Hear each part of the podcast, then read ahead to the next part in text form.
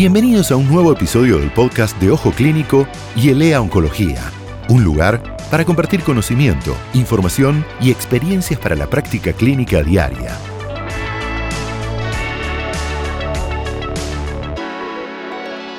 ¿Cómo están? Yo soy Oscar Alejandro Rivero, soy médico especialista en medicina interna y oncología clínica. Trabajé toda mi vida en el Instituto de Investigaciones Médicas Alfredo Lanari de la Universidad de Buenos Aires, en la Facultad de Medicina, y vamos a compartir unos minutos hablando de cáncer de mama. Es un tema muy vasto, es un tema del cual se ocupan muchas especialidades. Bien ustedes saben que al, al diagnóstico de cáncer de mama llegan las pacientes a través del ginecólogo, a través del mastólogo, a través del cirujano, a través del médico clínico, a través del médico oncólogo.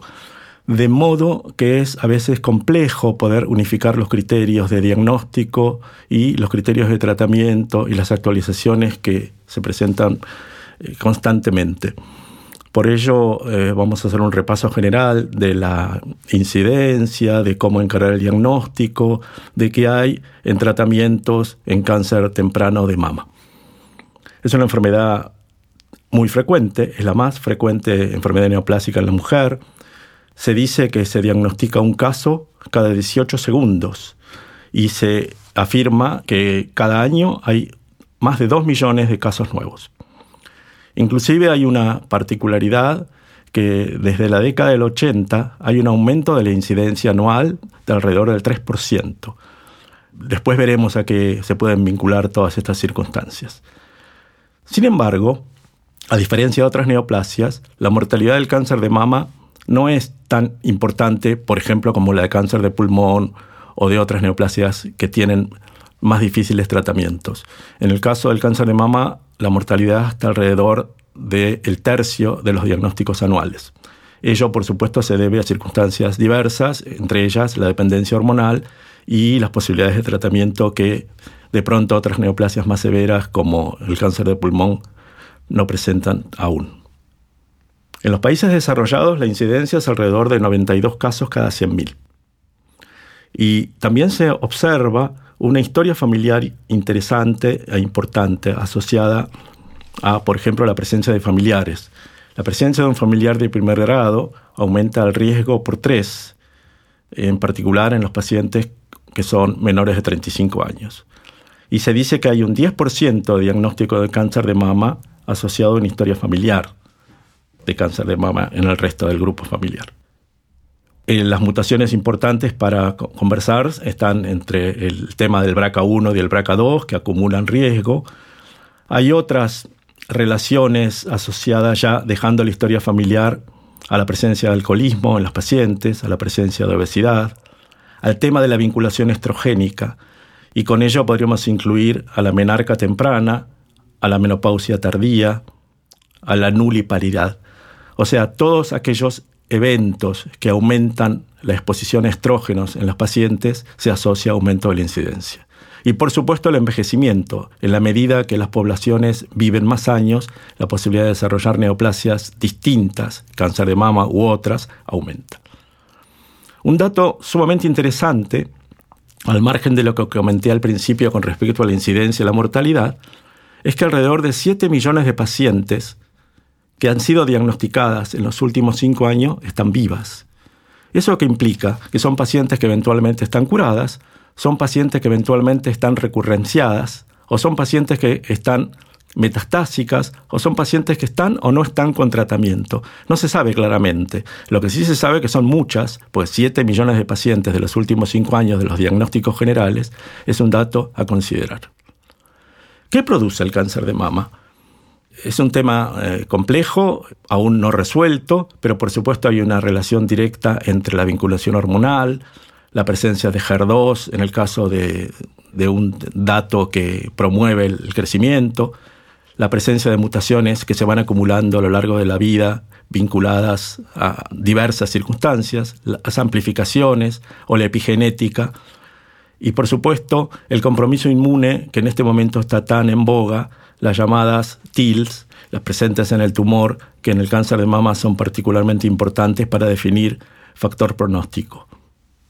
Como los comentaba, este tema del compromiso inmunológico en el cáncer de mama que está tan en boga en los últimos años, primero se vio muy asociado al tema del desarrollo de la inmunología en el melanoma o en el cáncer de pulmón, pero hay una cierta tendencia a desarrollar este tipo de análisis para predecir la respuesta inmunológica eventual en muchos otros tumores, por supuesto en los tumores como el cáncer de colon, los otros tumores gastrointestinales, y el cáncer de mama es uno de, ellos.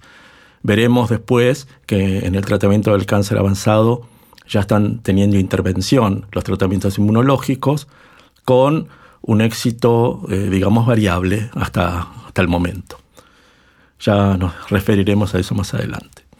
Volviendo al tema del diagnóstico, eh, cuando iniciamos esta charla había comentado que ante el cáncer de mama se presentan muchos médicos de diversas especialidades. ¿Qué es absolutamente básico entonces?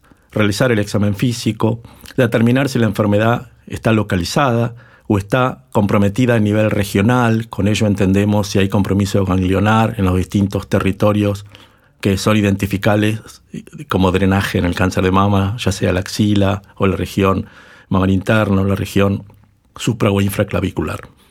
Por supuesto, la presencia de enfermedad metastásica y, por supuesto, hacer una adecuada estadificación clínica.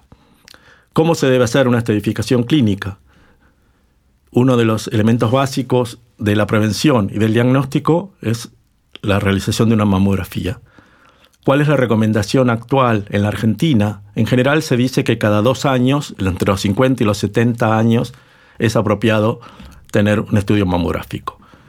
En otros países, la American Cancer Society, por ejemplo en Estados Unidos, recomienda que el estudio debe ser anual entre los 40 y los 54 años y que debe ser bianual entre los 55 y los 70. Así otros países tienen recomendaciones parecidas o similares. Quedémonos entonces con la recomendación para la Argentina cada dos años entre los 50 y los 70.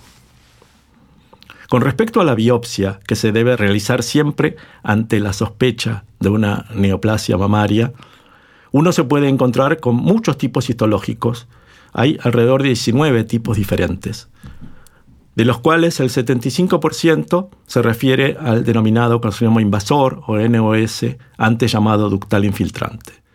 Y el 14% alrededor es el carcinoma lobular. Dentro de la biopsia uno debe considerar, además del tipo histológico, el grado histológico de, eh, que, se refiere a la diferenciación y a la agresividad de las células y debe determinar biomarcadores, entre los cuales son de absoluta necesidad conocer el receptor para estrógenos, el receptor para progesterona, el HER2 y el Ki67. Con esos elementos y con los estudios de estadificación, que en general incluyen una placa de tórax, un centellograma óseo y una ecografía abdominal, no en todos los países esos son los estudios que se realizan. Eso depende, por supuesto, de las posibilidades económicas de cada lugar. Es habitual que en países desarrollados sea normal realizar tomografía computada de tórax, abdomen y pelvis en la estadificación, así como distinto grado de sofisticación en los métodos de diagnóstico de la enfermedad local de la mama, como resonancia magnética, ecografía, etc. Estamos entonces ante la presencia del diagnóstico de cáncer de mama de una paciente, por ejemplo, en la cual hemos realizado los estudios de estadificación y la tenemos clasificada en su estadio TNM. En este caso vamos a considerar aquellos estadios M0, o sea, pacientes que no tienen enfermedad metastásica y que llamamos cánceres de mama tempranos. Esos pacientes entonces se consideran cuatro tipos principales de acuerdo a la clasificación molecular. Habíamos hablado de que se incluían los receptores hormonales, que se incluía el HER2 y se incluía el Ki67 como estudio de proliferación. Con esos cuatro elementos tenemos los pacientes denominados luminales A, los pacientes luminales B, que tienen mayor índice de proliferación y también son receptores hormonales positivos, los denominados triple negativos porque no tienen ni receptores hormonales ni HER2, y los pacientes HER2 que pueden ser luminales o no luminales.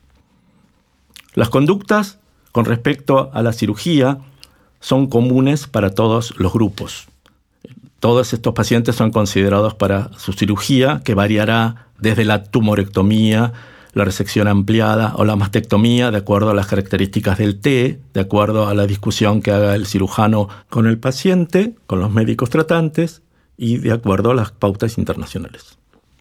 Tenemos entonces la paciente operada con diagnóstico de cáncer de mama temprano y debemos entonces discutir qué conducta seguir o qué opciones disponemos en el tratamiento siendo un cáncer de mama temprano y de acuerdo al TNM obtenido y de acuerdo al riesgo de recurrencia que podemos determinar, por ejemplo, por presencia de ganglios a, nivel local, a nivel loco regional, o la presencia de un Ki67 mayor del 14%, uno discutirá la opción de quimioterapia adyuvante.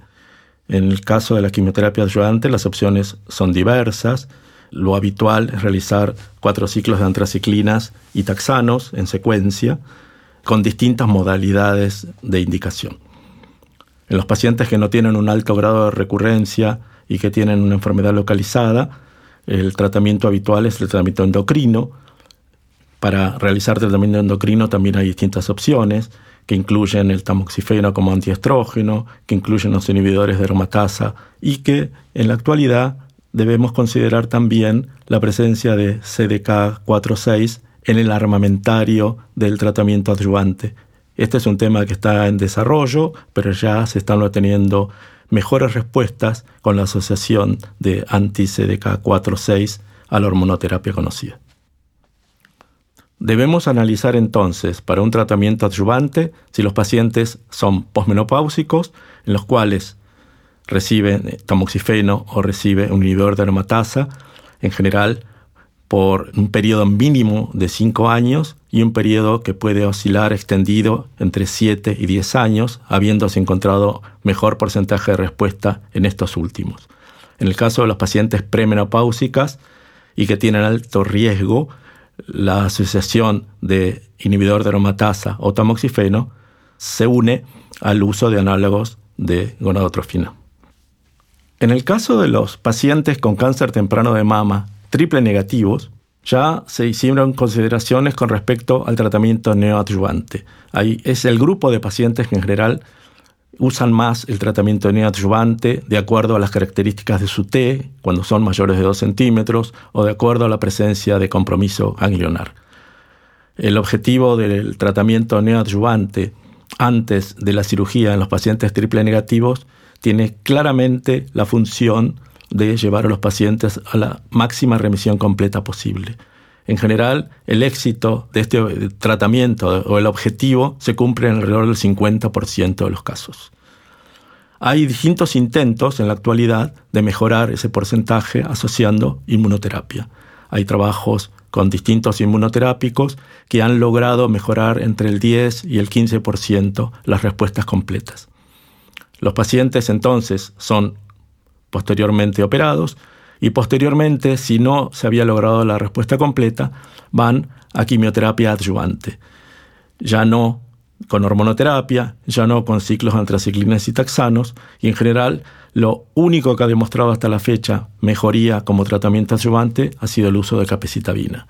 Ha habido trabajos recientes que pusieron a la capecitabina contra las sales de platino eh, tratando de mejorar el porcentaje de respuestas y por el momento eso no se ha logrado. Queda claro en este análisis que cuando hablamos de pacientes luminales, o sea, pacientes que tienen receptores hormonales positivos con alto o bajo grado de proliferación, consideremos que este es el mayor porcentaje de los pacientes con cáncer de mama. Alrededor del 70% está en este grupo. Del grupo triple negativo que hablamos recientemente, es un grupo mucho más pequeño que no supera el 15%. El último grupo se trata de los pacientes HER2 positivos.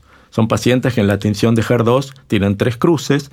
Últimamente se ha incorporado otro grupo que se encuentra entre los que no tiñen el HER2 y las tres cruces, que son los pacientes que tienen una o dos cruces, que se los denomina HER2 low.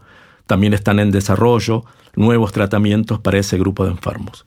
Los pacientes que tienen HER2 tres cruces, en general, hacen tratamientos asociados al bloqueo del HER2 con doble bloqueo utilizando el anticuerpo trastuzumab y el anticuerpo pertuzumab asociados.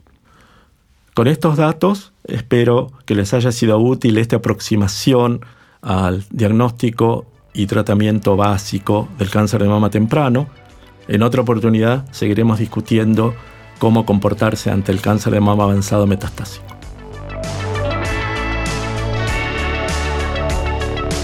Si te gustó este podcast, suscríbete a la playlist de Spotify o accede desde ojoclínico.net.